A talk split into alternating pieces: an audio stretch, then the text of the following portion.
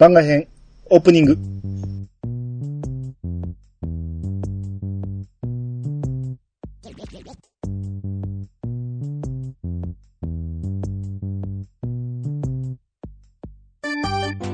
はい、こんばんは。はい、こんばんは。えー、ドラクエ10の、えーは第2章の9回目ですね。はいはいはい。えー今回はベリナードです。ベリナード。はい。はい。えーまずね、うんえー魔法戦士団サロンに行きまして、はい。えーまあ、ユナティちゃんがいまして、うん。頼みたいことがある。うん。我が魔法戦士団に上春無国より依頼が届いていてな。うん。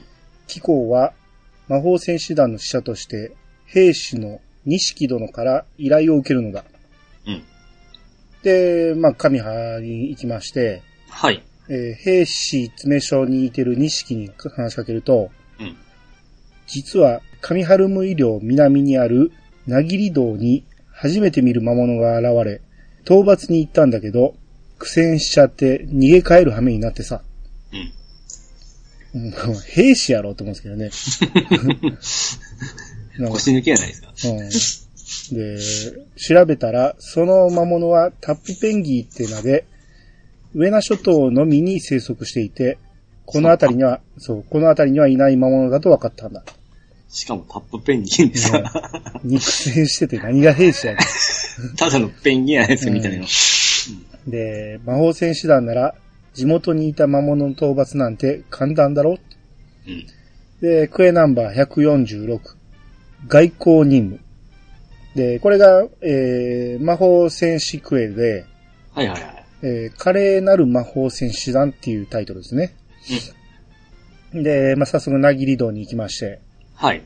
えータップペンギーがね、なんか、楽しそうに歩いてるんですよ。うん。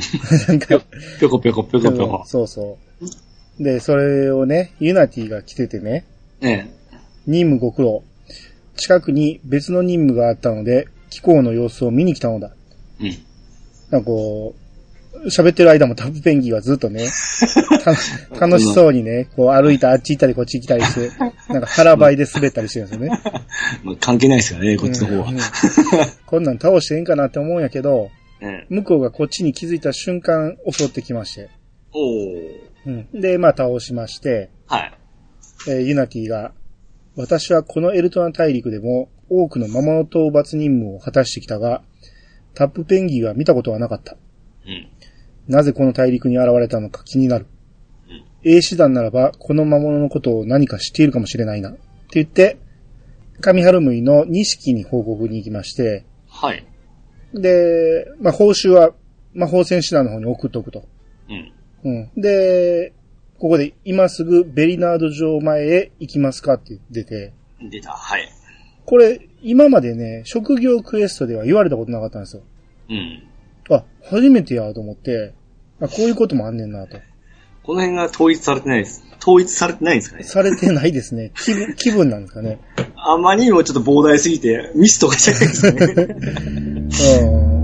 うん。普通の街の配信クエではない場面もあるしね。うんう。ん。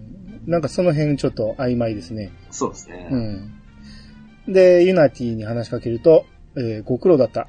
だが少し待ってくれるか ?A 手段を呼んだところだ。って言って、えー二人ウェディの男が入ってきて、はい。遅いぞ。なぜすぐに来ないのだ？なザイナー A 師団長っていうのが、はい。そんなに待たせたか？そっちの都合で呼びつけたんだ。少しは我慢してくれ。ユナティが、うん。キコーラに聞きたいことがある。タップペンギーという魔物について教えてもらいたい。ザイナーが、教えるのはいいが、その程度のことなら、エイシにとって当然の知識だ。そんなことも知らんとは魔法戦士団は足元がおろそかになっているんじゃないのか、なアーベルクっていう、あの、魔法戦士の団長ね。うん。我が魔法戦士団は、世界を舞台にしている。気候たちとは守るべきものの大きさも、責任の重さも違うと知りたまえ。うん。ちょっとなんか、剣のある言い方ですね、お互いね。うん。うん。で、ザイナが、は、聞いて呆れるぜ。俺たちが上名諸島を守っているから外に出ていけるんだろうが。ユユナティが、うん。A 手段の意見は求めていない。えー魔物のことを教える気はあるのか？うん。なザイナーが。お前の担当地域の魔物だったな。教えてやれ、ノーランって言って、もう一人の、えーウェディオにね、A 氏にはい。言いまして、うん。ノーランが、タップペンギーは独特の生態を持って生息している魔物です。うん。で、ユナティが、ウェナ諸島の外に住み着くようなことはあるのか？うん。ノーランが、それはありえません。きえー気候の変化に弱いですし、餌もないでしょう。うん。ユナティが、なるほど。普通ではないことは分かった。キコーラは任務に戻るがいい。なザイナーが、呼びつけておいてそれだけか帰るぞ、ノーランって言って、うん。で、出て行こうとしたところで、えー、アーベルク、えー、魔法戦士の団長ね、うん。が、ノーラン、いつまで英士などに甘んじている。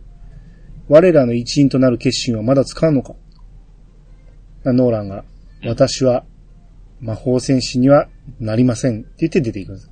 うん。で、ユナティが、えー、ラジコにまたして繋がったなって言って報酬をくれまして、はいはい。えークエナンバー146の外交任務をクリアですね。はいはい。うん。あーなんか、人間関係がこうごちゃごちゃしてるなと。うん。うん。タップペンギーがちょっとキーになったのかね。なんか出ますね、名前が。ああ、そうですね。この先も出てくるかどうか。お以降、以降ご期待あれっていう。で、続いてユナティに話しかけると、はい。例のタップペンギーだが、調査も進まぬうちに他の国から討伐依頼が来るようになってしまったのだ。あこれタップペンギンじゃ、タップペンギーですか？ペンギーですよ。ペンギンじゃないですペンギーですね。はい。いやペンギーですけど、ペンギーですね。はいはい。ペンギンで頭で変換してましたわ。はい。はい。メギストリス城の兵士詰め所に行き、兵士ポップミ殿より依頼を受けてほしうん。い。で、まあ、早速行きまして、はい。えポップミが、実はウェナ諸島に生息している魔物、タップペンギーによって、はい。旅の者に被害が出てしまったのだ。うん。えー、討伐に向かったが、数も多く手強い。今、その被害者を呼んでこようって言って、うんで、出て行って連れてくるんですね。はい。こちらは被害者の一人、プルッテさんだ。まあ、プクコですね。うん。で、プルッテが、あなたがヘッポロを、私のダーリンを助けてくれるんですか？でポップミが、うん。探索のためにプペラトンネルに入ったということなのだが、そこでタップペンギーの集団に見つかり、ご主人は彼女を見逃すため、おとりとして残ったそうだ。うん。君には救出を頼みたい。で、クエナンバー147のはい。うごめく者たち。うん。これが2話ですね。はいはいはい。で、プペラトンネルに入って、うん。えープペラホールというところに行くと、うん。こう、その、ダーリンのね、ヘッポロね、うん。の周りをタップペンギが、こう3匹おって、はいこ。う楽しそうに歩いてるんですよ。またっすかで、またスケートみたいにくるくる回ったりして、も う楽しそうなんですけど、はいはい。まあ、またこっち見つかって戦闘になって、えで、倒してこの、えーダーリンを救出しまして、え。うん。で、その、嫁のポップ、ポップミに報告すると、うん。えーそこにユナティも来まして、うん。で、夫婦の涙の再会とか、こう、ユナティがね、こう、愛する人がいるっていうのもいいものだなとか言って、うん。まあそういう会話を聞いた後、はい。今すぐベリナード城前へ行きますかって。あ、また言ってくれるんやと思って。うん。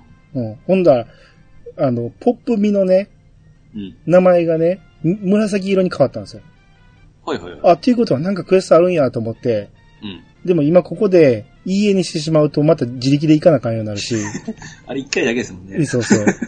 やし、まあこの後またここ来るし、その時に受ければいいわと思って、はいはい。まあ今は関係ないやろと思って、えーこのワープで飛ばしてもらって、うん。で、魔法戦士団サロンに入ろうとすると、はい。こうユナティに声がか、声をかけられて、うん。ノーランがね、えー歩いてきて、ええ。こう、通り過ぎていったんですよ。うん。ほんなら、ユナティが、ノーラン、いつまで A 氏の立場に甘んじているつもりだ。だノーランが何も言わずに歩いていくんですね。うん。で、ラジコたちはそのままサロンの中に入って、はい。で、ユナティから報酬をもらいまして、うん。えークエナンバー147のうごめく者たちをクリア。うん。で、団長のアーベルクがね、えータップペンギーとケンダが早急に原因を突き止めてもらいたい。うん魔法戦士団の者たちが同時に世界各地へ送られていくこの状況は危険だ。あの時と似ていると思わんか？我が輩はメルー校より直々に事態の収集を命じられたのだ。うん。これがどういうことかわかるな？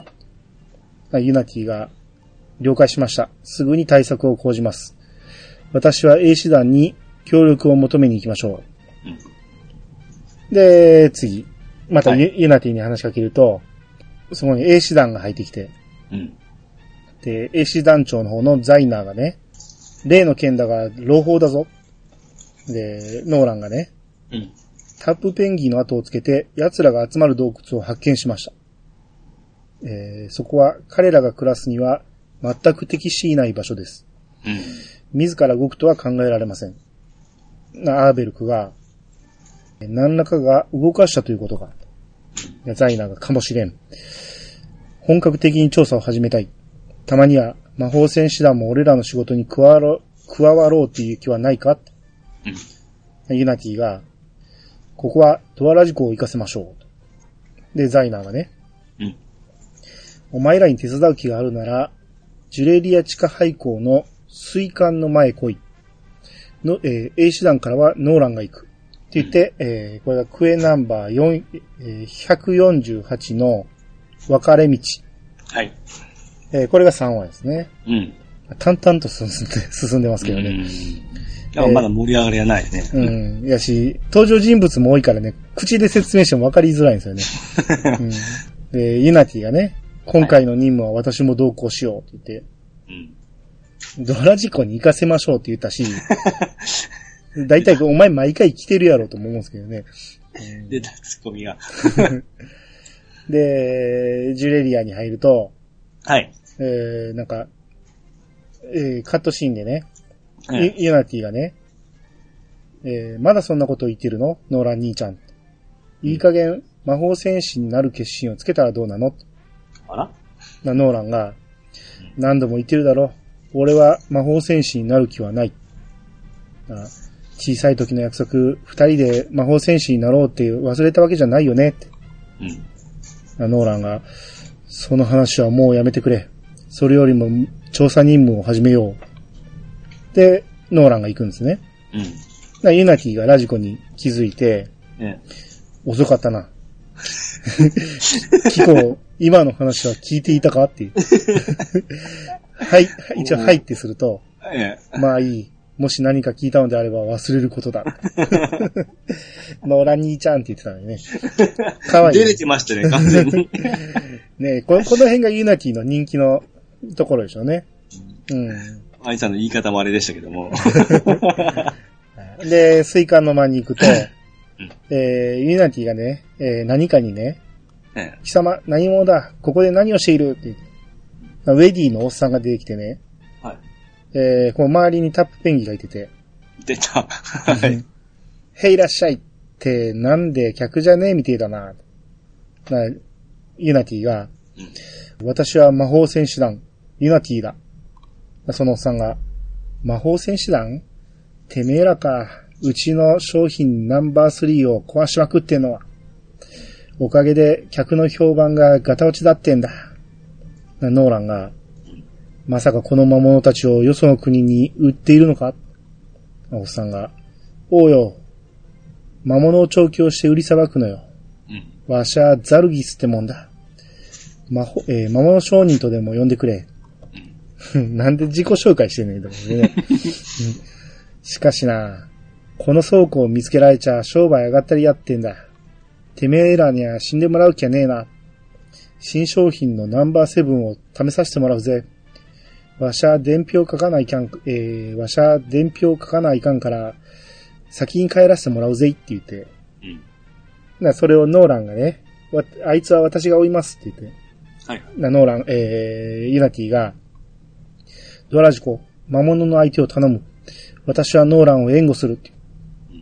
で、まあ、カニとペンギン2匹倒して、はい。まあそこでユナティがよくやった。討伐したようだな。だがすまない。ザルギスは逃してしまった。ノーラン、なぜ私が追いつくまで足止めできなかったのだ？あ申し訳ありません。追い詰めはしたのですが、ザルギスが新たな魔物を呼び出し、その対処に手こずってしまいました。まあユナティが、一連の事件があの男の仕業だと分かっただけでもよしとするしかないか。あノーランが、待ってください。あの男は逃げる間際、手がかりとなる言葉を残していきました。まあユナティが、ふむ。ならばそれをアーベルク団長の前で報告してほしい。で、えーベリナード戻って、はい。えーユナティに報告をまずして、うん。えークエナンバー148の分かれ道をクリア。はい。で、そこにノーランが入ってきて、うん。えー調査報告に参りました。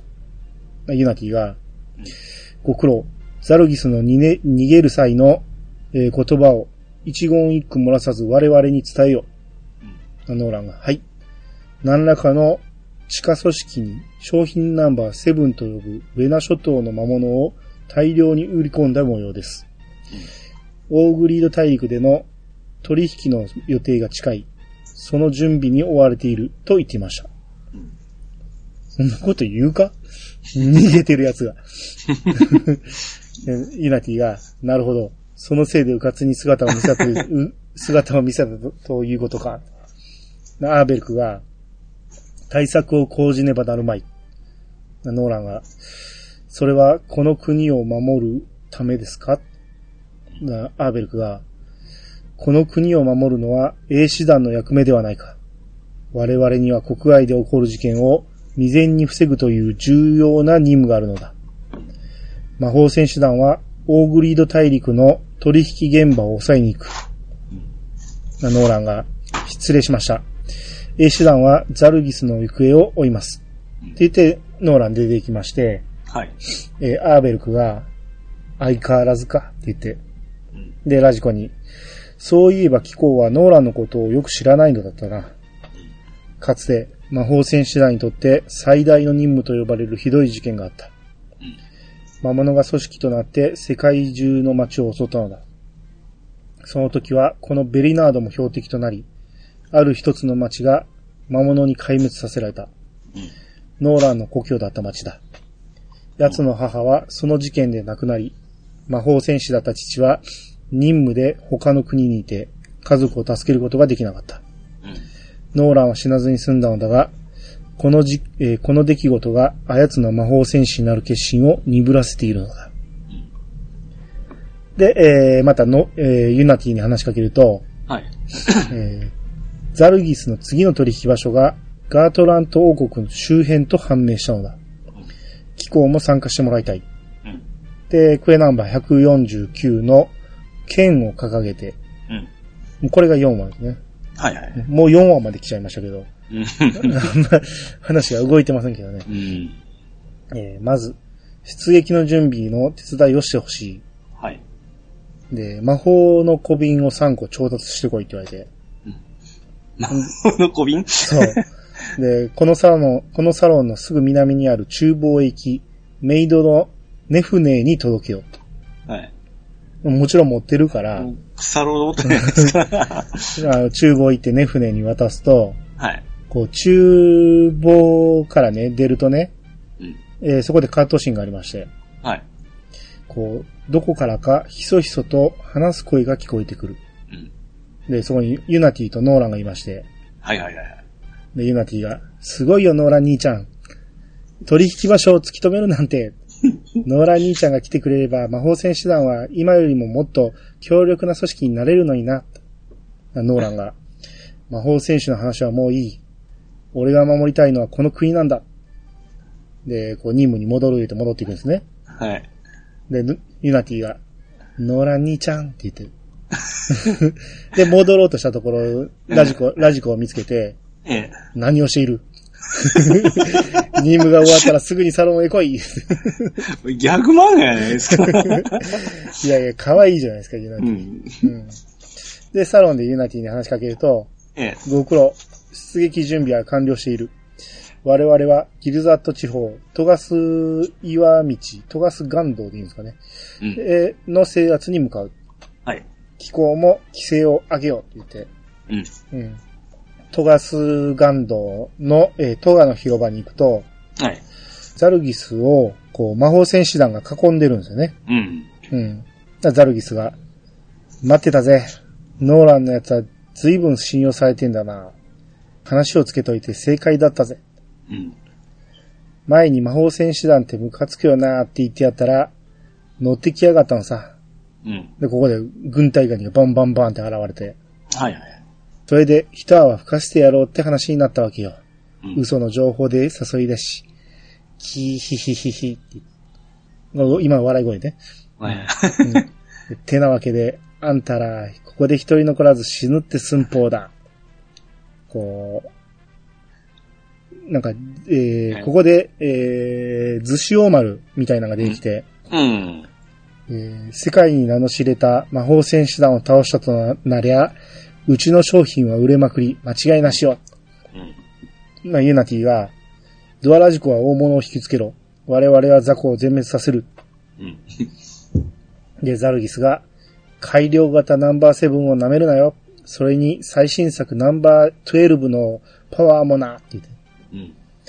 で、なん商品ナンバー12、これ図子丸みたいですね。はい。と、えー、ナンバーセブン、これは何やったっけ？カニやったかな？カニじゃないか。軍隊ガニみたいなやつです？カニの方かな？まあ、なんか忘れたけど、ナンバーセブンの A と B っていうのが現れて、はい。で、これを倒して、うん。なザルギスが、うーん、ナンバー12はバランスがいまいちだったか。うんあんな若手の魔法戦士に負けるようじゃな。さて、倉庫の掃除をしなきゃな。うん。汚ねえゴミが転がってやがる。で、ここで暗転して、はい。えー、こう、魔法戦士たちはその後も視力を尽くして戦った。うん。だがいくら倒しても、魔物は次々と現れた。うん。多くの魔法戦士が倒れ、そしてようやく戦いは終わった。うん。で、ここで名店して、はいはい。で、何人か倒れてて、うん。で、これラジコのパーティー以外は、要は、えー、サポート仲間以外はもう瀕死の状態なんですね。もう激しい戦いだったんですね。いいですね。うん。で、ザルギスが、ぬー、なんてこった、まさか品切れまで行っちまうなんてよ。しゃあねえ、この辺で店じまいだ。だいぶ魔法戦士団もいたつ、いた、えー、だいぶ魔法戦士団も痛めつけてやったし、うん。しばらく商売もしやすくなるだろうん。う。な、アーベルクが、ドアラジコ、任務は失敗だ。速やかに撤退したまえ。己のおらん、どういうつもりなのだ。って言って、えー、サロンに戻りまして、はい。なそこにザイナー A 市長が来まして、うん。こう、ユナティが、ノーランはいたのかって言って、うん。なザイナーが、どこにもおらんかった。魔法戦士団が帰ってくるのを見て、青い顔で飛び出していたそうだ。うん。なアーベルクが、やはりな、もはや疑いようがない。国家反逆人として指名手配する。うん。かばい立てするなら同罪だ。まあザイナーが、見くびるな。協力はする。本人から真実を聞かねば納得できんって言って出ていくんですね。うん。えー、で、イナティが、えー、ドアジコ、今回の任務は失敗だ。故に、気候への報酬も用意されない。うん。だが、気候の力はこれからさらに必要になるだろう。うん。私から、気候に技を託す。うん。必殺の技だ。この技があれば、いざという時に MP を回復できる上、敵に与えるダメージを上げる効果も期待できる。うん。でマジックルーレットを覚えた。はい。で、えー自分と自分の周囲にいる味方の MP が回復し、うん。たまに敵に与えるダメージがアップします。これ、あれって途中で、あの、えー効果変わりました？変わったんでしたっけ？パワーアップしたんでしたっけ？だかですね。らその辺の説明も入ったんですかね？だからこの敵をに与えるダメージなんて最初はなかったはずですよ。うん。じゃあやっぱり付け加えられたんですね。ですね。で、うん、この MP の増え方もだいぶアップしたし、うん。うん、だいぶ協力機はなってるはずなんですけど、うん。だ、だけどね、これがね、必殺技と言っていいのかね、必ず殺す技ですからね。MP 回復するだけやろって。しかもルーレットです。そうそうそうそう。で、クエナンバー149の剣を掲げてをクリア。はい。で、えー、もう一回話、えーユナティに話しかけると、うん。先ほどノーランの潜伏していると思われる場所の報告があった。潜入任務となるため、私とアーベルク団長と機構の3名の、え精鋭で行く。もう失敗は許されないからな。場所はドルアーム王国、その空き家にザルギスとノーランが隠れているらしい。うん。で、クエナンバー150の、誇りと愛とっていうのでね。はい。これはもう最終話ですよ。うん。うん。どう血がつくか。えー、で、現地の空き家に、えー入ろうとすると、はいこ。う中が騒がしいと。うん。で、ユナティが扉越しに中の様子を聞くんですね。うん。いやノーランが、なぜ、えーなぜ魔法戦士団を傷つけた？嘘の取引情報で魔法戦士団を引きつけている間に、あんたがドルアームで騒ぎを起こす。そうやって魔法戦士の、えー魔法戦士団の信用を落とすのが目的だったはずだろう。なのに魔法、えーなのに攻撃するとはどういうつもりだ？ザルギスが、わしの商売の邪魔をする奴は許さねえってそんだけのことよ。ノーランが、そういうことか。つまり、あんたの妻が魔法戦士で任務で死んだっていうのも嘘なんだな。なザルギスが、そうやって同情させりゃあんたが乗ってくるって思っただけのことよ。わしゃ花の独身貴族だ。うんあんたはもう用済みだ。ちょうど迎えが来てるぜ。うん。でこれそこで扉が開いて、ええ。こうユナティたちが立ってるんですね。でザルギスが、待っていたぜ。裏切り者ノーランはここにいら。ただでいいから持ってけ泥棒。な、アーベルクは、ノーランだけではない。貴様を連れて行くぞ。ザルギスは、おーっとっと、そいつは困る。仕事が立て込んでるからな。うんあばよって言って、煙幕をな、えー、煙幕を焚いて消えるんですね。はいはい。なユナティが、えー、英氏ノーラン、機構を国家反逆の罪で捕獲する。な、アーベルクは、うザルギスのことを教えよ。あやつはどこへ逃げたなノーランが、ん。うん。ゴブル砂漠西、えー、砂岩砂岩かな、えーうん砂岩の洞窟の奥に魔物を集めて取引の準備をしていました。おそらくそこへ。で、アーベルクが、うん。はい。鵜呑みにはできんが、今は真偽、真偽のほ、えー今は真偽を確かめている時間はないな。うん。ユナティが、このまま向かいましょう。ノーランは私が監視します。いや、あかんやろ。ユナティが監視しても逃がす可能性高いやろと思うけど。あ 皆さん知らないですからね、だドアラジコ、追加任務である。今度こそザルギスを捕らえるのだ。うん。で、現地行って、はい。えー砂溜まりの間っていうところで、うんこう、もうユナティたちも来てて、うん。えーザルギスが、これはまずいな。商品の在庫が心もとねえんだよな。だがここであんたらだけでも消しておかないと、後々面倒なことになっちまいそうだな。仕方ねえ。か赤字覚悟でプレミア付きの一品、えー最強の商品を見せてやらーって言って、ええ。今度はズシオーマル2匹と、うん。えー太古の主みたいな、あの、でっかい像みたいですね。うんはい。あれが現れて、うん。で、ユナティが、いつもの作戦だ。ドアラジコが大物を相手している間に、ザコはこちらで全滅させる。うん。で、こう、最強商品っていうのと戦闘して、はい。えーこれ倒しまして、えーザルギスが膝をついて、うんついてて、えーまだ終わりじゃねえからよ。ユナティが、まだ魔物を隠しているのか？とうん。何の、あのー隠し玉もなく逃げようとするんですね。はいはいはい。うん。で、そこをノーランが殴り倒すんですね。うん。で、ノーランが、こいつを捕らえて自首するつもりでした。私が魔法戦士団を陥れたことは紛れもない事実です。うん。しかし、壊滅を望んだのではありません。ただ、信用を失い、解散になればいいと思っただけなんです。な、ユナティが、うん。どうしてノーラン兄ちゃん、どうしてそんなことを？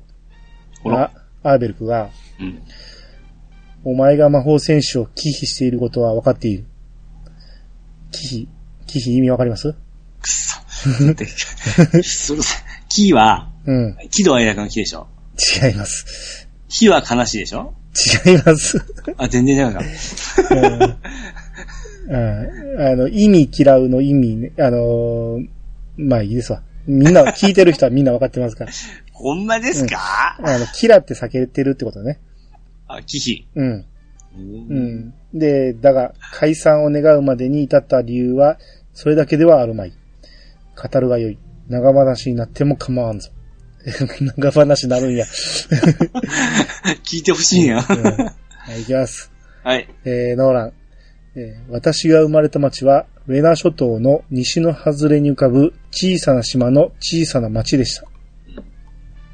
ベリナードのような豊かなところではありませんでしたが、一年中違う花が咲き誇る美しい町でした。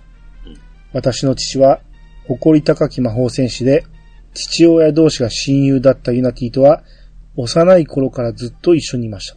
うんあ、父親同士？どういうことや？えーそして、ユナティの父が、任務の最中に、えー任務の最中に、遠征地で命を落としたのは、ユナティがまだ4歳の時。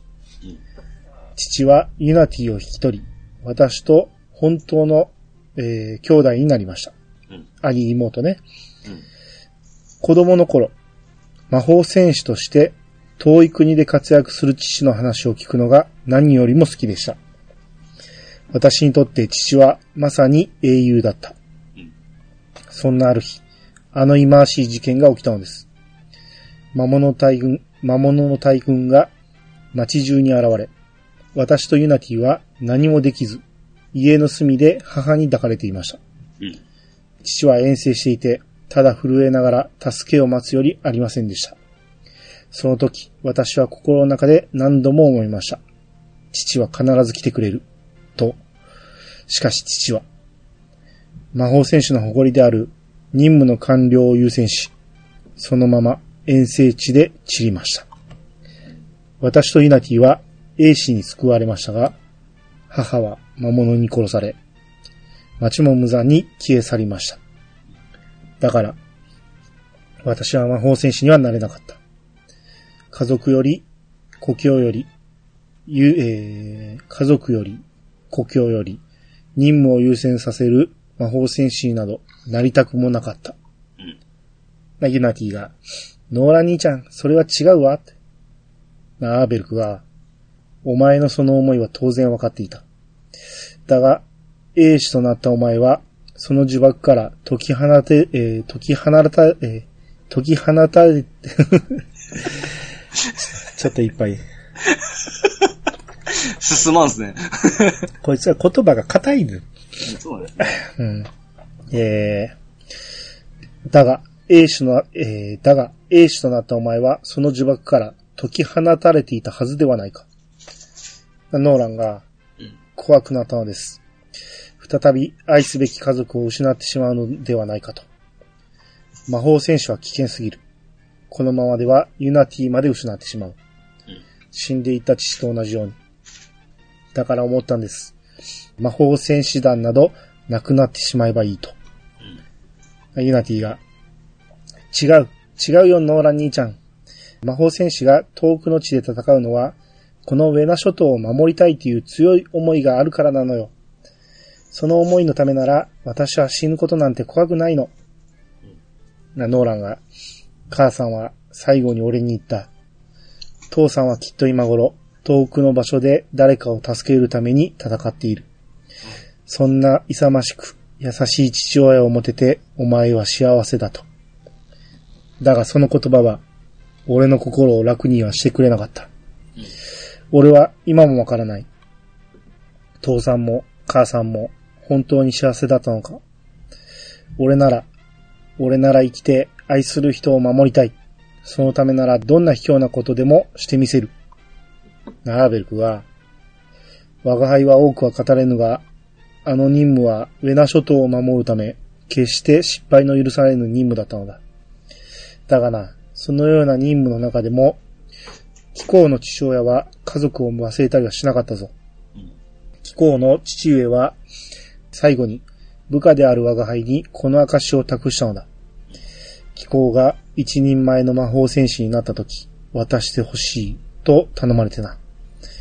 今、渡すべきではないかもしれぬが。で、ユナティが、うん。お父さんたちは私とノーラン兄ちゃんが立派な魔法戦士になると思っていたのよ。だから、危険な任務に命を懸けることも恐れなかった。私たちが父さんの願いを受け継いでくれると信じていたから。なノーランがうずくまって、うん。う、う、言うて、こう連行されていくんですね。うん。で、サロンに入り、戻りまして、はい。えー、ユナティが、こうザルギスは極刑が決まっている。うん。ノーランへの処罰はディオーレ様が下すことになっている。うん。気候も列席を願おう。うん。女王が直接罪を裁くんですね。うんで、ここで暗転して、はい。女王の間でディオーレによってノーランの裁きが開始された。うん。でもう明転したら、えー女王の間にいまして、はいはい。話は分かった。その罪、誠に許しがたいが、ザルギスの公言、巧みな言葉ね。うん。こう それはわかりますよ。わかります？公言なんてあんま使わないでしょそんな、それっぽいじゃないですか。その、うんあの、ザビキスがうまいこと言いたいことでしょ？うん、そうそう。ザルギスの公言により、えーりえー公言により利用されたことも事実である。ならば、上場酌量の余地はある。いたずらに優秀な英士を失うことは、わらわの本意ではない。うん。魔法戦士団、副団長ユナティよ。この裁き、お前に委ねよう。あユナティがかしこまりました。はい。英士ノーラン。機構は、ザルギスと結託し、魔法戦士団を壊滅の危機に追い込んだ。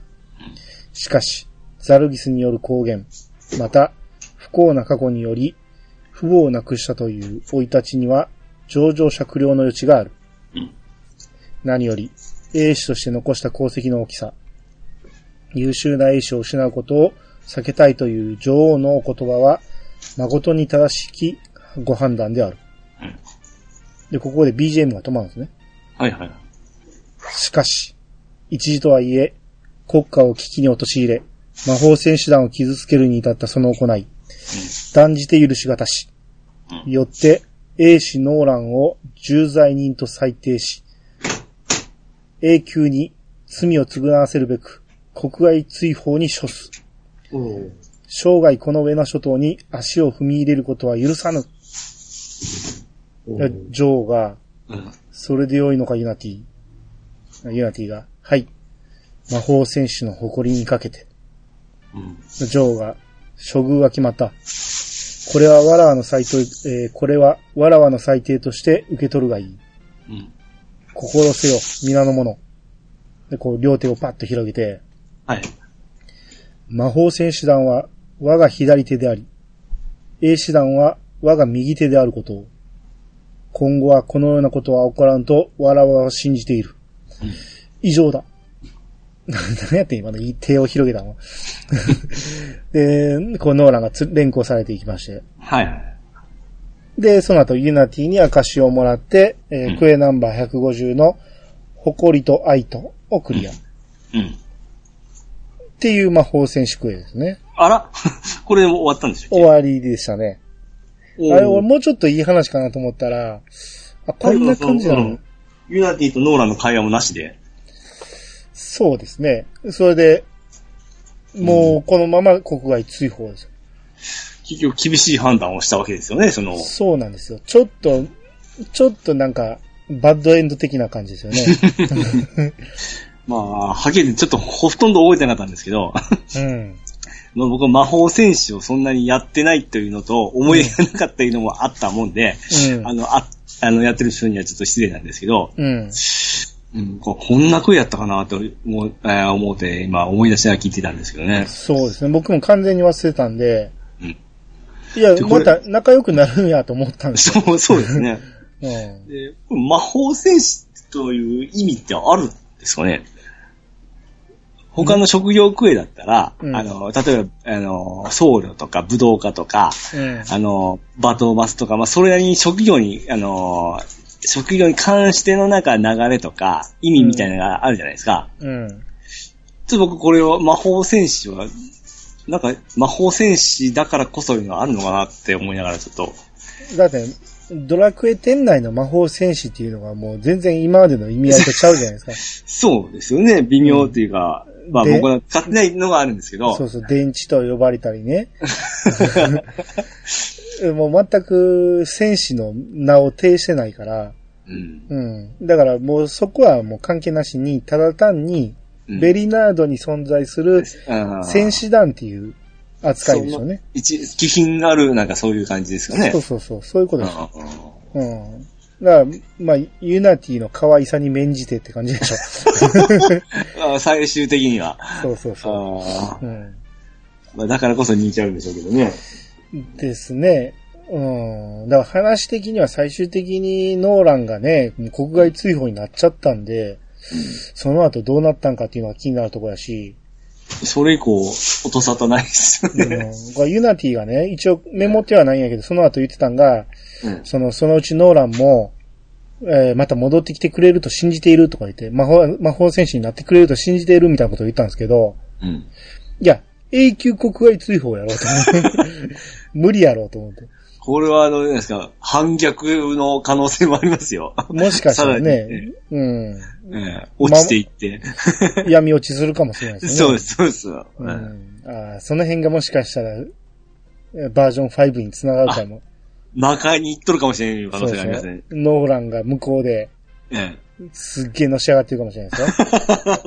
兄弟対決あるかもしれないですね。えなるほど、なるほど。うん。もう、そう考えたらちょっといいかもしれないですね。ですね、その前振りとしたらね。う。うんん。で、結局ザルギスもただの人間やったんですよね。そうですね。うん。うんまあまあ、そんな感じで。まあ、思ってたよりも、ちょっとボリューム、ボリュームというか、感動はなかったなっていう。まあ、5話の最後まで全然盛りですね。上がる。まあ、あれですね。やっぱり魔法戦士があんまり、アンジさんもやってないんでしたっけ？いや、やらないこともないけど、まあ、めんどくさいんですよね、覚えることが多くて。あほ、ほぼほぼちょっと、一番触ってないぐらい触ってないんで、それもあってちょっとこの、なんていうの気がなかなか入らんっていうのもやっぱああるかもしれないですね。あーまあ、一時期はやってたんですけどね、ほんまに過去作の魔法戦士と全く違うんでね。そうですよね。うん、僕はやっぱ気に食わんとこはありますよ、そこは。うん、いや、役割はあるんですよ、ドラクエ10の中にね。うん。ただ魔法戦士って言ったら、やっぱり魔法も使えて、剣も扱えるっていうのがね、そうですね。特徴なはずやのに、なんでルーレットやねんって話ですよね。ね、杖持ってね、MP 配って、結局魔法も、ね、その、剣も使ってないやんっていう話ですからね。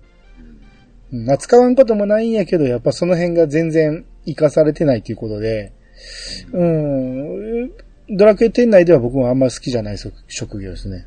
ねまあ、オンラインだったらちょっと扱いが難しいんでしょうね。今までの、あれである、言うと。うん、まあ、立ち位置的には難しいでしょうね。うん。うん。それで言ったら、その、踊り子とか、魔法、うんベギラマ使えるし、うん。探検使えるしっていうことで、どっちか言うたらそっちの方が魔法戦士っぽくなってるんですよね。そうですね。うん。言うと、マランテはこいつでしたよね。魔法戦士でしたよね。だけですからね。ま、マダンテは魔法使いでしょ、どっちか言ったら。ですよね、うん最終的なやつだと思うんですけど。うん。それがやっぱ微妙ですよね、なんか。ですね。まあまあ、それを考えずに、うん、ドラクエ店内だけで考えたら、まあまあ、面白い職業らしいですけどね。魔法戦士はね。まあそうですね。あの、上級の攻略では必須ぐらいですよね。ですね。うん。はい。えー、で、次。えー、王立調査団詰所っていうところに行きまして、はい。エリーゴ調査員っていうのがいまして、うん。オーディス王子は今、王となるため、王家で使われていた古代文字の勉強に励んでいるところなのであります。うんが、城の図書室にあった本を使い切ってしまいうん、教材となるものが足りないのであります。そこで、城下町にいるケーモス老、ケーモス老人ね、うん。ケーモス老に、えー古い王家の本がどこかにないかを聞いて見つけてきてほしいのであります。うん。ケーモス老は城の諸係をされていたお方であります。で、クエナンバー18の王家の本であります。で、これ受けたクエの画面にね、はい。タイトルが出てないんですよ。うんそのベリナードのマチクエの。うんっていうことは、あ、これマチクエじゃないんやと思って。はいはまあ、とりあえずやってみて、い。うん。えー、こう酒場の近く近くに行けば会えると思うのであります、言われて、うん。えー、じ、で、早速会いに行って、うん。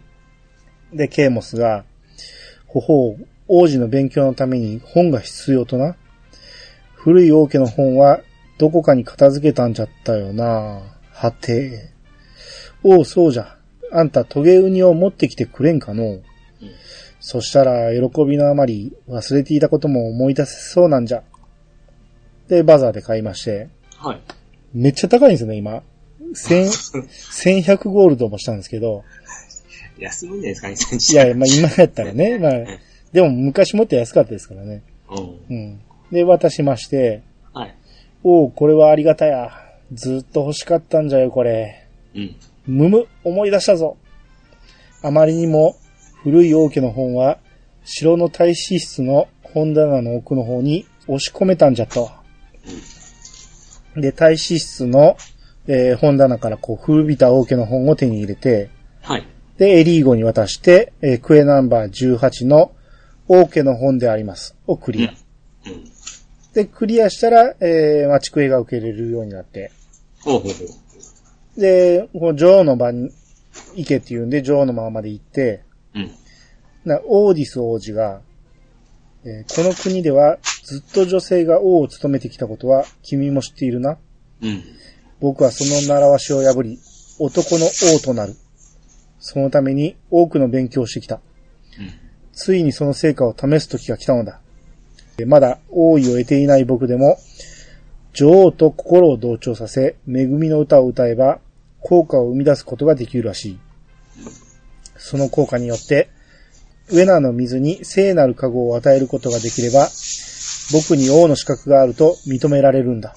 うん。だが、母上と心を同調させるために使う特別な薬の材料が手に入らなくてな。ナゴミオイルというものが必要なんだが、ベリナード領北などにいるベホイムスライムが落とすそうだ。うん。まあ、取ってこいってことですね。はいはい。クエナンバー247の歌う王子。うん。で、このベリナードクエのタイトルが、はい。それは、えー、誰がために？あま、誰がためですね？な、なにえ？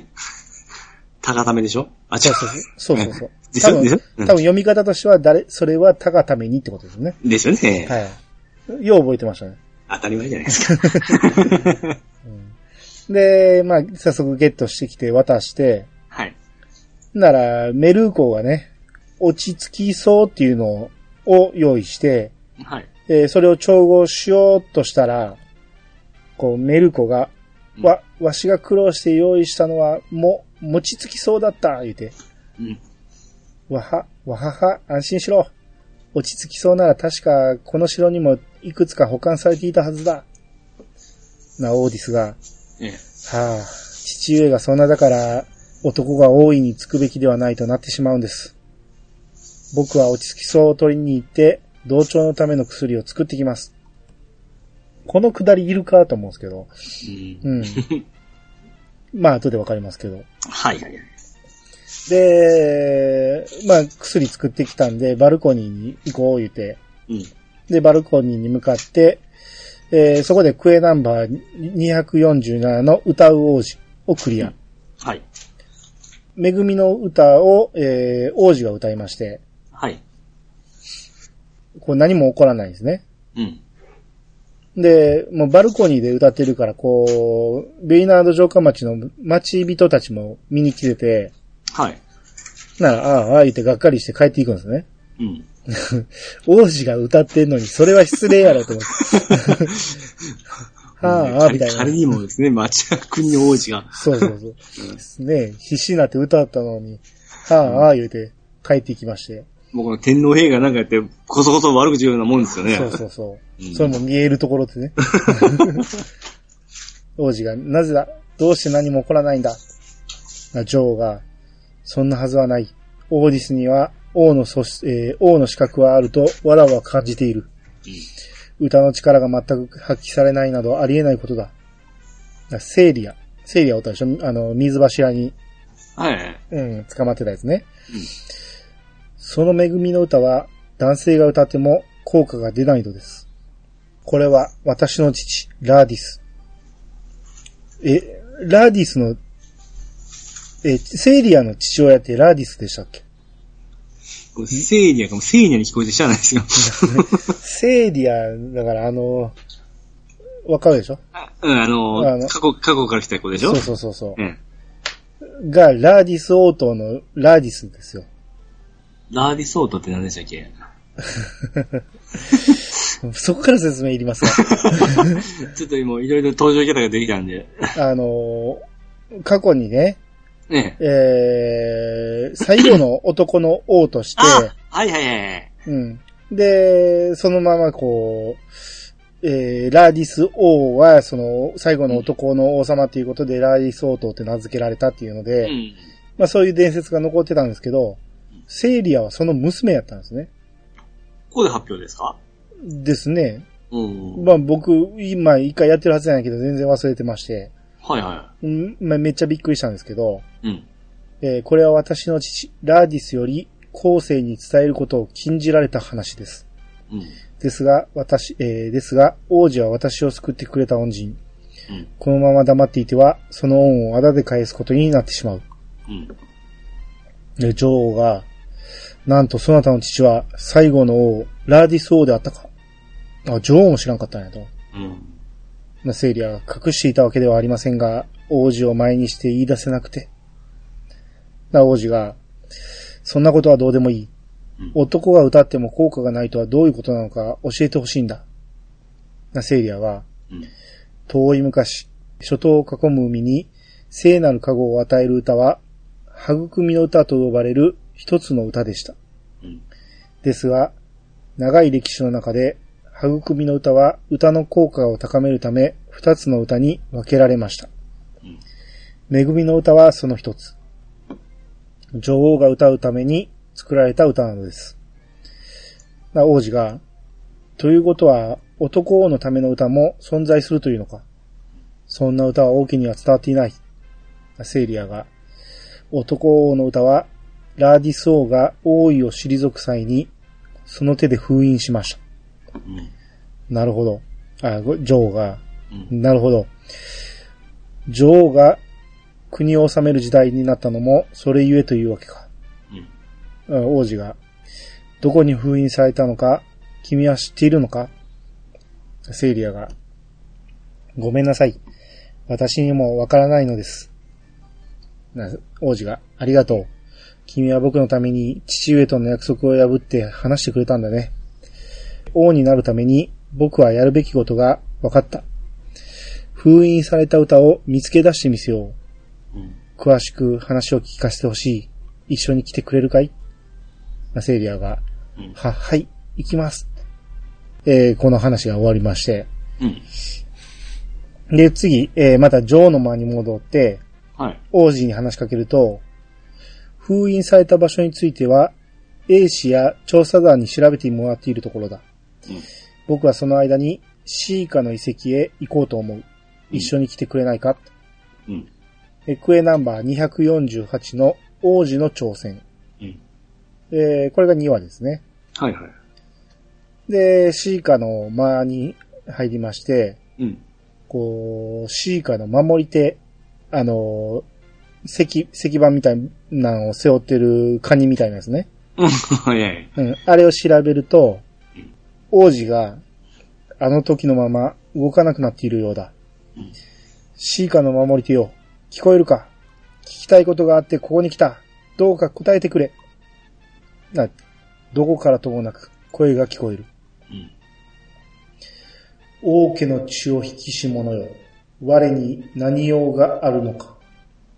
な王子が、恵みの歌には男王のために用意された別の歌があると僕は知った。だがその歌はラーディス王によって封印されたんだ。封印の場所を知っていたら教えてほしい。我に刻まれるは永遠、刹那。そして女王が歌いし、恵みの歌のみなり。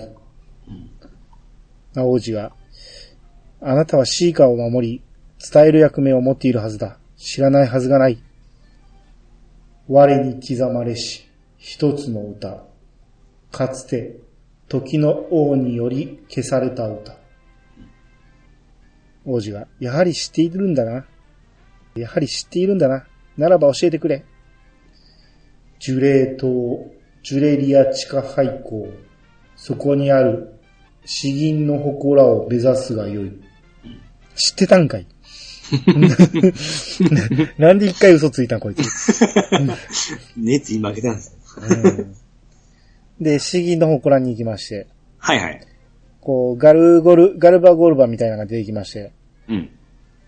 何者だ、お前たち。帰れ、用がなければ。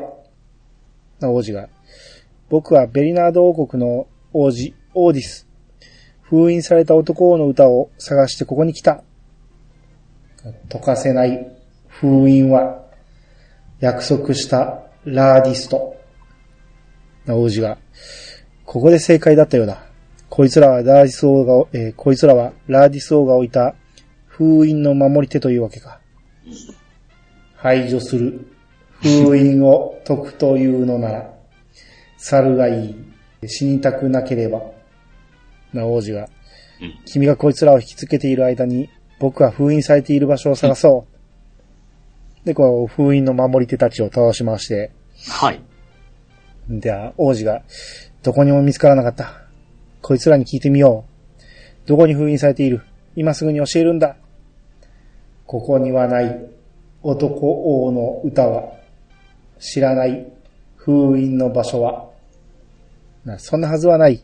シーカの守り手はここに行けと言ったんだ。我々に言ったラーディスは、これを渡せ、男の王を目指す者に。クキャキャキャキャ、ふきょきょきょきょ言うて、急に笑い出して、はい。ほんで消えまして。ええ。で、残されていたのが石板でね。うん。これは石板か、かなり古い。王家の文字のようだ。城に戻って解読しよう。で、女王の間まで戻りまして、うん。えー王子が、君が来るまでこの石板を読むのを待っていたんだ。今から読み上げるからみんなも聞いてほしい。うん。私の名はラーディス。ヴェリナードの国王である。うん。私は王位を妻ベリーナに譲り、王であることを自すると今ここに誓う。うん。その決意の証として、私の歌う歌を封じよう。今後、男が王位につくことはまかりならぬ。な王子が、セイリアの言ってたことは真実だと、これで証明されたな。だが、なぜ男が王になることを禁じたんだ？石板にはまだ続きがある。えー、うん、ダメだ。難しくて読めない。な、女王が、ならばわらわが読もう。あいいえ、母上の手は借りません。これは僕自身の力でやらなければならないことなんです。じゃあ戦えや、と思う。ほんまですね、いつも。うん任し。うん。で、ジョーが、だがオーディスよ、その決意、命をかけることになるかもしれぬぞ。元より覚悟の上、ですが、死ぬわけには参りません。僕は王になるのですから。ドアラジコ君、続きを読むには時間、少し時間がかかりそうだって言って、えークエナンバー248の、えー王子の挑戦をクリア。で、また女王の間に入ると、はい。メルコ曰く、うん。こう、オーディスがね、なんか自分の部屋にこもってるらしくて、うん。で、女王が様子を見てやってくれ、言うて。うん。で、王子の部屋まで行ったら、はい。僕はやったぞ。すべて読み解くことができた。ラーディソーが歌を消し去らず、あえて封印することを選んだのはなぜか疑問に思っていたのだが、これで分かった。封印のことをわざわざ書き残したのは、後にこれを解こうとする者が現れると予見していたからに違いない。これは、ラーディソーからの挑戦なんだ。こう書かれている。シェルナーの五世に、五世って5つの声ね。えーシェルナーの五世に私は誓った。歌は歌の中に葬ろう。この文章は男王の歌う育みの歌を、えー封印した場所を示していると思うんだ。うん君も知っているかもしれないが、シェルナーとはレーンという村の結婚の立ち会い人のことだ。そのシェルナーがどんな関係があるのかはわからない。だから、レーンの村に確かめに行く。来てくれるか？エクエナンバー249の第4の C か。うん。これが3話ですね。はい。で、レーンの、えー民家のね、サーニっていうのに話しかけると、うん。えーほんなら王子が来まして、で、王子が、シェルナーというものについて聞いて回っているところだ。あなたは何か知っていることはないか？うん。質問がおかしいやろうと思って。うん。ほん結婚の立ち会い人だって言われるだけやろうと思うんやけど、うん、ほんならサーニがね、はあ、この村に伝わる習わしで、結婚する者の立ち会い人をする。それは僕も知っているって。いやいや、もっと他にシェルナーについてあなたが知っていることはないかいや、それを先に言えと思って、その知ってることを言ってから質問せんと、同じ、それが返ってくるの分かるやろうと思うんやけど、アホの質問ってこんなんですよね。うわ。でも、一手間多くなるんですよ、これで。うん。ほんで、これ、ん？うん。思い当たる節があるんで、ちょっと痛いところあるんですけど。うんで、サーニがね、他にあった、ありました。死んだ祖父がシェルナーをやったようで、今のシェルナーは本来のシェルターの姿じゃないという話を聞いたことがあります。王子が、おう、それは興味深い話だ。ぜひ聞かせてくれ。サーニが、祖父の話によれば、シェルナーっていうのは、もともとはこのウェナ諸島を守る勇士に与えられる名前だったということなんです。勇士になる者はシエラ巡礼地っていう場所で儀式をしなきゃならないんだとか。本当かどうか責任は持ちませんが。な、王子がありがとう。後で礼を届けさせる。うん。で、シエラ巡礼地まで行って、はい。な最初になんかナフナーっていうやつがポツンと立っててね。うん。なんか神官の格好したやつね。はいはい。なんか、そのナフナが、ここはかつてシェルナーと呼ばれる者が、五世の祈りを捧げし場所なり。うん。な、王子が、初めて来たが、えー不思議な感じのするところだな。うん。あなたはここで何をしている？ナフナが、五世の祈りを捧げるシェルナーの案内人。だが、もはやその役は終えた。シェルナーの力、それは失われた。古の力、そなたはそれを求めるのか？な、王子が、僕はシェルナーではなく、王になるためにここに来た。シェルナーの五世とは何を指す言葉なのか教えてくれないか？うん。ナフナーが、五世とは、我らの発する声の持つ力、すなわち、子、呼ぶっていう字ね。うん。で、言、えー言葉の、えーうんうんい言うっていう字ね。はいはい。で、か、これ歌ね。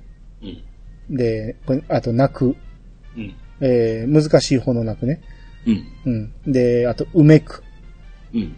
えーこの五つの思いの現れなり。王子が、五世の中には歌があるんだな。石板にあった歌は歌に葬るという言葉は、これを指しているんだろうか。うん。ナフナーが、五世の血はシエラ巡礼地に散らばる。巡礼者は自らの足で五世を求め、儀式の後にシェルナーとなる。な、王子が、なるほど。五世の中の歌は、このシエラ巡礼地にあるというのだな。ならばそれを探してみよう。ナフナーが、五世を伝える五人の神官。彼らの一人が歌を伝えるだろう。で、それぞれ、こう、マップを見る、マップを見るとね、はいはい。こう、それぞれのさっきの5つの言葉の、うん。えー、名前がついた泉があるんですね。うん。マップに表示されてるんですよ。はいはいはい。で、その歌のやつが、まあ、海沿いにあったんですけど、うん。それよりも前の近くにね、えー、呼ぶっていう字の呼び声の泉っていうのがあったんですけど、うん。とりあえず近いからさっきそっち行ってみようと思って、はいはい。な、降臨っていうのがおって、五世の一つ、呼ぶの声、人を呼び、人をつなげる声なり。うん、それだけかいと思って。うん。ほんなら全部回る必要ないなと思って、えーいきなり歌のとこに行きまして。おううん、歌声の泉ね。はいはい。ただここ泉がなくて、うん。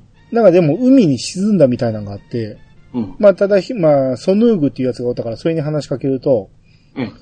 五声の一つ、歌の声、言葉を音に乗せ、思いを紡ぐ声なり。うん。で、そこに王子が来て、あなたはこの言葉に心当たりはないだろうか。シェルナーの五声に私は誓った。歌は歌の中に葬ろう。という言葉だ。うん。ソヌーグが、その言葉をどうして、えーどうしてお知りになった？王子が、ラーディス王の石板を手に入れたんだ。そこに書かれていた言葉だ。ソヌーは、かつて私の祖先が時の王より命を受けた。男の王を目指す者、現れし時、これを渡すがよいと。今がその時なり。これをそなたに授けよう。で、王子が石板をもらうんですね。はい。なおう、歌だ。僕の知らない歌が書かれているぞ。歌の名は、導きの歌。聖なる加護を初頭に導くという内容だ。男の歌う育みの歌に間違いない。まさかこんなにあっさりと見つかるとは思っていなかった。早速帰って準備をしなければ。うん。で、クエナンバー249の第4の C 化をクリアですね。お、うん。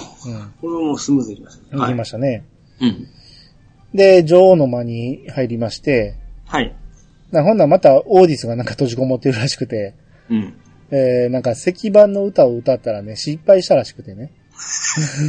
メンタル弱いじゃないですか。で、メルーコが相当落ち込んでいてな、ドアラジコの小粋なトークで励ましてやってくれ、って。ほんましゃあないやっちゃな、と思って。言うだけ言うといても、ほんま。で、王子の部屋行って、うん。なぜだなぜダメなんだ僕には王になる資格がないというのかで、そこでノックの音が聞こえて、ええ。なんだうるさいぞ入ってこいって。な、エリーゴ調査員がね、うん。やったのであります。王の石板から隠された文字を見つけたのであります。石板の側面に注目であります。なんとそこにもうっすらと文字が彫られていたのであります。で、王子が石板を手に取って、うん。よし、読むぞ。言葉を紡ぐだけでは歌は歌になり得ない。流れに言葉を乗せてこそ歌となり得る。ならば、私はその極意を幕府の女王の足元へと捧げよう。うん。で、王子がね、幕府というのは、幕府って何、何、何と思います。幕府ってあれでしょ？昔のやつでしょ？昔の何？あの、幕府って幕に府でしょ？ああ鎌倉幕府とかの幕府でしょ？うん、そっちじゃない方。え？幕府スタンプの幕府ですか？それは幕府でしょ？漢字ですか？漢字。山水に暴れると布。えセイントセイヤに出てきましたよ、幕府って。ちょっとパッと出ない、出てこないですわ。ドラゴンが幕府に向かってみたいなこと言ってましえ？ちょっと記憶ないですね。ああ幕府というのは滝のことだ。女王と、あ女王と呼べるほど大きな滝は、精錬の大滝を置いて他にないな。今回は僕一人でやってみる。君の手は借りずにな。言って出ていくんですね。あ危ない危ない。だ エリーゴが、うん。こう、あーっとか言って、うん。で、ラジコに、小生も王子殿と同じく、幕府の女王とは、清廉の大滝を指すのであろうと思ったのでありますが、どうも引っかかるのでありますよ。詳しい話を聞いていただきたいので、調査室へ来てほしいのであります。うんい。やいや、その前に、王子止めに行けよと思って。まだ間に合うやろうと思うんやけど、えー調査室に入ると、うん。えー実は二つ、えー二つ滝の巡礼という古い本を旅の学者から手に入れていたのを思い出し、うん。さっきまで読んでいたのでありますが、うん。この本に次のような記述があったのであります。海の神へ祈りを捧げる。巡礼の旅。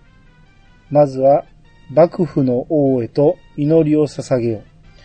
ここで問題なのは、周辺の様子や道順などを見る限り、幕府の王という言葉が精錬の大滝を指しているようなのであります。うん。つまり、この本を信じるならば、昔清廉の大滝は幕府の王と呼ばれ、幕府の女王は別の滝ということに。うん。残念なことに、この本は途中で終わっています。この本の元々の持ち主だった旅の学者ならばもっと詳しい内容を知っているかもしれないのであります。うん。海辺の交易所に行って、旅の学者に詳しく聞いてきてほしいのでありますよ。うん。これが空英ナンバー250の幕府の女王。うんここれが4話、4話ですね。4話でこのペースですか？はい。そう。うん。で、だからこの本を読んでからね、王子のとこ行ったのやろ、こいつ。そんなら精霊の大滝じゃないっていうこと知っててんから、うんも。うすぐに止めろよって思うんやけど、王子突っ走ってもうたじゃないかドヤ顔で言ってましたけどね。で、まあ、運命の交易所に行きまして、うん。なんか、なんかいきなりこんな人おったかなっていう、なんか、カーラムっていう人がおって、はい。私はさすらいの考古学者。古きもの、歴史あるものを求めて、旅から旅へ渡り魚。うん。渡り鳥を魚に言い換えたんやろうけど、魚やったら回遊魚でええやろうと思って。おーで、それを僕んも思いつかんですけどね。うんほう。二つ滝の巡礼という本か。ロギンの足しにと誰かに譲った記憶がある。ロロギンってわかります？こんなん分からずあなた読んでるでしょ、いつも。あの、今、その、僕漢字を見てないんで、うん 文字だけだったら出てこないですよ。道路の路に、えーう金銀銅の銀。ロギン。うん。どっかの地方銀行が。まあ旅の資金的なもんですね。おうー。ん。こ交通費みたいなもんですよね。ほうほうほうほう。うん。まあまあ、宿代も入ってるやろうけど。まあ、ん旅、旅行、旅費って感じですわ。うん。うん。で、その内容を聞きたいのだな。あれは、ラーディス王の時代に作られた、巡礼の手引き書だが、女王が王位を継ぐようになり、内容が合わなくなってしまった代物だ。うん。譲った本は不完全なものだったと思うが、私は完全なものを読んだことがある。覚えている内容を教えよう。あの本は、幕府の王へ行った後に、幕府の女王へ行くという巡礼の道筋が紹介されていたのだ。うん。確か、幕府の王は清廉の大滝を、幕府の女王はバース大山林の東にある滝を指していたと記憶にある。うん。で、それをエリーゴのところに戻って報告すると、はい。なるほど。ということは、王子殿は無駄足を。でそこに王子が血相変えて入ってきまして、清廉のお滝からは何も見つからなかったぞ言って。ちょうどいいな。うんで、エリーゴが、小生は幕府の女王という言葉が、清廉の大滝を指しているとは申していないのであります。お引き止めしようとした時には、すでに王子は外へ。な、王子が、そうか、僕の勇み足だったというわけか。なエリーゴが、いえいえ、ご安心ください。場所が判明したのであります。で、こう説明して、王子が、なるほどな。当時は男王が国を治めていた。だから最も大きい清廉の滝の方を、えー幕府の女王ではなく、幕府の王と呼んでいたのか。えーなぜそのことに僕は気づかなかった。すぐに行かなくては。ドアラジコくん、今度は同行頼みたい。一人で行くんちゃうんかい。元気なやっちゃですね、ほんま。で一人で、一人はしゃいでますね。はしゃいでますね。う。うんん。落ち込んだりね、大変ですね、これね。で、現地行きまして、はい。で、王子が、王の石板に書かれていた幕府の女王の足元とは滝壺のことを示しているんだと思う。これは男の王となるために僕自身がやらなければならない、えー僕自身がやらなければいけないことだ。ここで待っていてくれ。で、暗転して、うん。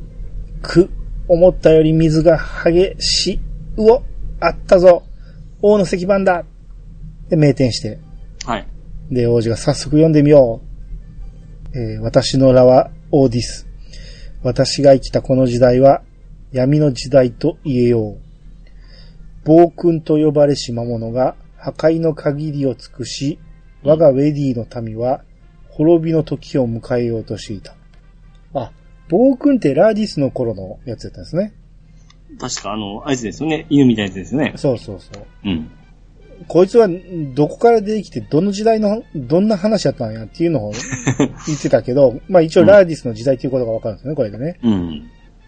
王である私は、あらゆる手段を講じて、民を絶望から救わなければならなかった。あ王子が、うん。暴君とは永遠の地下迷宮でドアラジコ君が倒してくれたバサグランデのことだろうあの時は母上たちの歌による協力があった。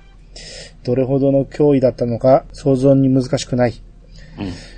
うん。無、やはり側面に文字があった。同じ手は引っかからんぞ。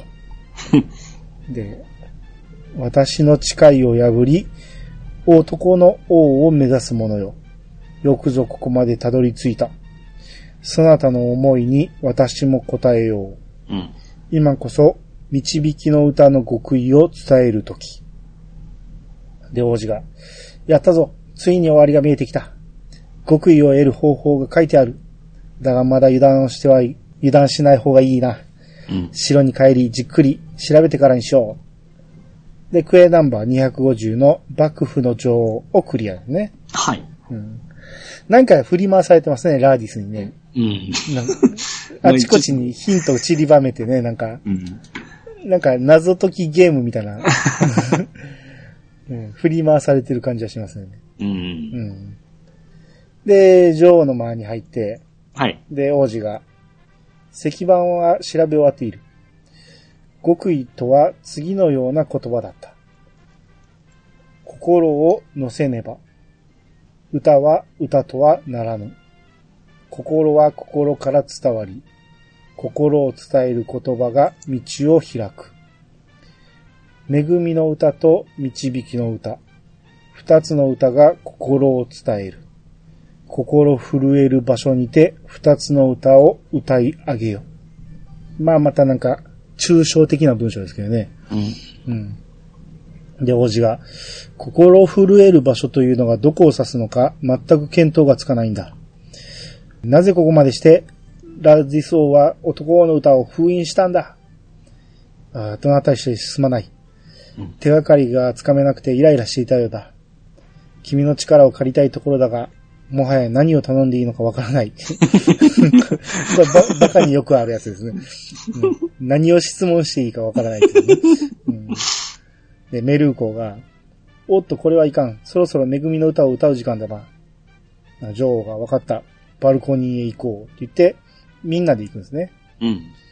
で、こう、女王が歌い始めたら、こう、その後ろで王子がね、うん。女王が歌ってんのになんか、どうせ僕なんか言うて、王子になる資格はないんだとか言って、なんかぐちぐち言い出して、うん。で、それでセイリアがね、王子、あなたはなぜ王になりたいのですか？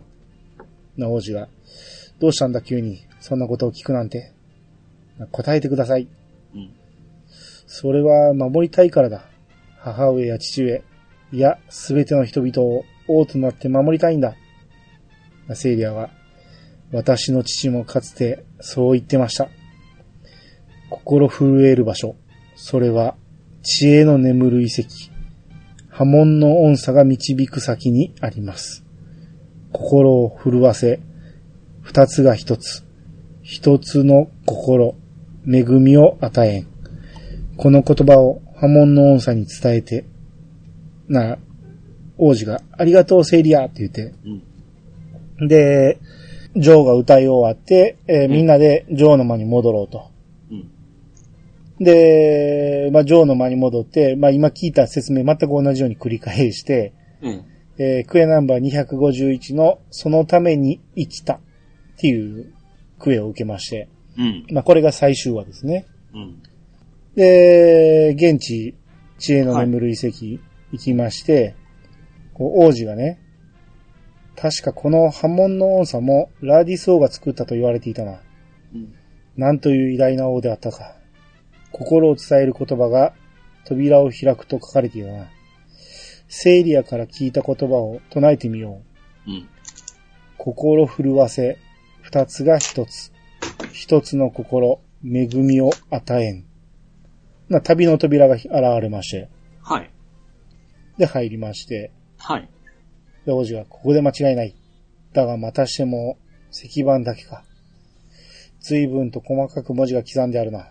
読んでみよう。我らの力では暴君は滅ぼせない。うん。もはや残された手はただ一つ。時を止める永遠の水の中に暴君を封じ込め、誰かが見張り続けるのだ。うん。それは王である私の役目であったはずだ。だが、それは同時に絶望から立ち直ろうとあえぐウェディの民を見捨てることを意味する。私は最後まで迷い続けていた。日記やな、これね。うん。私が迷いを断ち切れずにいた。ある日、我が娘セイリアが暴君を道連れに永遠の水へと入ってしまった。うん。私の心の迷いを見抜いたのであろう。セイリアは私に代わり、自ら封印の巫女となったのだ。うん。私は愛する家族を犠牲にしてしまった。私にとって家族は宝だった。命と引き換えにしても守りたい宝だった。うん。私は嘆いた。王であるがゆえに自らを犠牲とできぬ我が身の境遇を呪わずにはいられなかった。うん。そして私は悟ったのだ。父として愛する家族を守る。それこそが男の役目ななのだと。うん。私は王位を妻に譲り、王という立場を捨てた。そして以後男が王位につくことを禁じた。王家にある男はうん。家族を守ることだけに持てる力のすべてを注がねばならない。この石板を手にせし者よ。そなたは金を破り、男の王になることを目指すものであろう。もし、そなたが王でありながら家族を守ることもできるというのであれば、その思いの強さをここで示してみせよ。で、王子が、うんそうか、セイリアが封印の巫女となったことが原因だったのか。で、そこにヘルカッチャみたいなね、モンスターが現れまして、はい。我はラーディスの誓いの証人。その証たるな、ラディス王。ラーディスの誓い、その強さ、超えるというならば、我を倒してみせよ。な王子がね、うん。ドアラジコ君、君の力も貸してほしい。あ、き力もって言ってることは、うん一緒に戦うんやと思って。はいはい。うん、あんまやったやる気になったかと思って戦闘が始まったら、5人パーティーが思ったら。王子おらんやん。どこ行ったんや、お前、と思って。で、ただ、まあううんん、戦い終わったら、王子がよくやってくれた。結局君に頼りっぱなしだったな。あ、ちゃんと言うてくれたじゃないですか？いやいや、でも、でもお前何もしてないやん、と思って。で、こう、ラディス王がね、うん。倒したはずが立ち上がりまして。で、それが一直線に女王に向かっていくんですよね。はいはい。で、振り上げた腕を女王に向かって下ろしかけたときに、ええ。シャキンシャキンシャキンってなって、あ、出た。はい。倒したのがうん。メルーコーやったんですね。うん。で、ラディソーが、よくぞ、我を倒した。って言って消えるんですね。はい。だから、メルコが、ラーディス流の剣技、使わせてもらいましたぞ、ラーディス王。王ですよ、聞くがよい。王の石板に書かれていた通り、我が王家の男は何を置いても家族を守ることを第一とする誓いを立てる。まだ自分の家族を持たないお前に実感できるかはわからぬが、この責任はとてつもなく重い。お前は王として国を守りつつ、この大切な家族を守り抜く責任をも同時に抱えようとしているのだ。今のお前にそれができるとは思えぬ。だが、これから先、死すらも恐れぬ覚悟で、努力を続ければできるかもしれない。お前にその覚悟はあるのか？は、はい。それが覚悟した者の返事か？はい。僕には覚悟があります。家族も国の民も全ての人々を守る王になります。メルコが、ならば歌うがいい。女王と共に。あ、今歌うんやと思って。うん。まだその資格はないんやろうと思ったんやけど、はいはいはい。な、女王が歌うのだ。今こそ導きの歌の極意を得ようと言って。うん。あ、まあまあ、極意を得るだけかと思って。うん。で、二人で歌って、はいはい。で、王子がやったー成功だで、女王が、これで王となる資格を得たって。あらまあ、得たんですね。はいはいはい。うん。まあ、ラディス王は倒してないですけどね。で、女王の前に戻りまして。はい。なら、王子と魔法戦士団長のアーベルクが話してて、うん。王子が、では団長は、シュエが剣の達人であることを知っていたんですね。アーベルクが、は、メルコからは他言無用と申し付けられておりましたゆえ、うん。王子にもお伝えできなかったのです。かつてはベリナードの献身と呼ばれたほどの伝説の魔法戦士。うん。我らが束になっても叶うお方ではないのですよ。うん。そ、それほどですか。アーベルクは、王家に入った時、その力を女王様の恩義を守るためだけに使うと、誓いを立てたのです。うん。伝説はその時に、えー闇へと封じられました。で、そこでラジコが来てたことに気づいて、ええ。えー報酬をくれまして、うん。251のそのために生きたをクリア。うん。で、王子は、僕はラーディス王の誓いを知った。その上で、国の民だけではなく、自分の家族も守れる王になると宣言しよう。だが、そのためには、僕はまだまだ努力をた、えー僕はまだまだ努力を重ねなけれ、えー努力を重ねなけれ、えー僕はまだまだ努力を重ねなけれ、えー えー進まんとき多いですね。僕はまだまだ努力を重ねな、重ねなくてはならないと思う。これからもみんなの力を貸してほしい。母上は王としての心得を僕に。セイリアは王家の歴史を僕に。父上はラーディス流の剣技教えてくれますね。お前が修行に耐えられるならな。って言って、まあこれで、まあ一応終わったんですけど、くれくれじゃないですか。ほんまね、な、なんやろ、この、いい話に一見見えるんやけど、あやっぱ穴が多くて、うん。セイリアがね、ええ。すべての鍵を握ってるんですよ。うん。セイリアを助けたのは偶然じゃないですか。はいはいはい。しかも、その、オーディスが、その男王になるっていうのも偶然じゃないですか。うん。ほんま偶然が偶然に重なって、たまたまセイリアがその男王になりたいっていうやつが目に、目の前におったから教えましたけど、うん。一応は禁じられてた言葉じゃないですか。うん。うん。これあの、一応ね、この終わった後ね、ええ。セイリアに話しかけてみたらね、うん。こうラーディスの娘である私が、今この時代で男王を目指す王子に救われたのは、きっと運命なのだと思うのです。うん。ならば私は、王子が歴史に名を残す王となるよう、できる限り協力しましょう。うん。いやいや、運命で済ますや、済ますなよって。ほんまにめちゃめちゃ確率の低い偶然ですよ。おー重なって重なって。うん。だって、セイリアしか知らない言葉があったわけなんですよ。最後の、その、旅の扉を開くたうめの。ん。はいはい。そうですね。うん。ライディスからしたら、どっちやったんやって話よ。その男を封じ、男を封じる理由もようわからへんし。ただあの、メルーコの言い分が一番かっこいいですけどね。そうそう。だから株を上げたメルーコだけですよ。だからこそ、こういう形で行くんかな思ったら、あいつはくれくれくれですよね、みんなを。そう。何にも、ね、自分の力では成し遂げてないくせに、できる、できるって。うん、うん親に甘やかされてるだけの話で。あ仕事できんやつのあれですね、これ。で、まあ、セイリアとの関係もまだいまいちわからへん。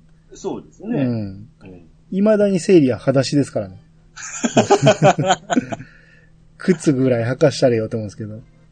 うん。そうですね。今途中まで聞いて、わあ、やっぱ、ええなって思ったんですけど、メルコが上がっただけでしたね。うん。基本的にでもやってて楽しい話でしたけどね。謎解きでいろいろ進んでいくんで、うん。やってて、あの、ひ退屈はしなかったんですけど、はい。あーなんか、無理やり感はかなり目指すなっていう。う。うんん。うんそれこそ女王で続いてもいいやん。生理はおんねんからっていう話で。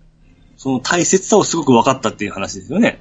その男が家族を守るとかね、そんなんわかるけど、でもほんなら、女は家族守らんでええのかって話ですよ。あ王になってしまってね。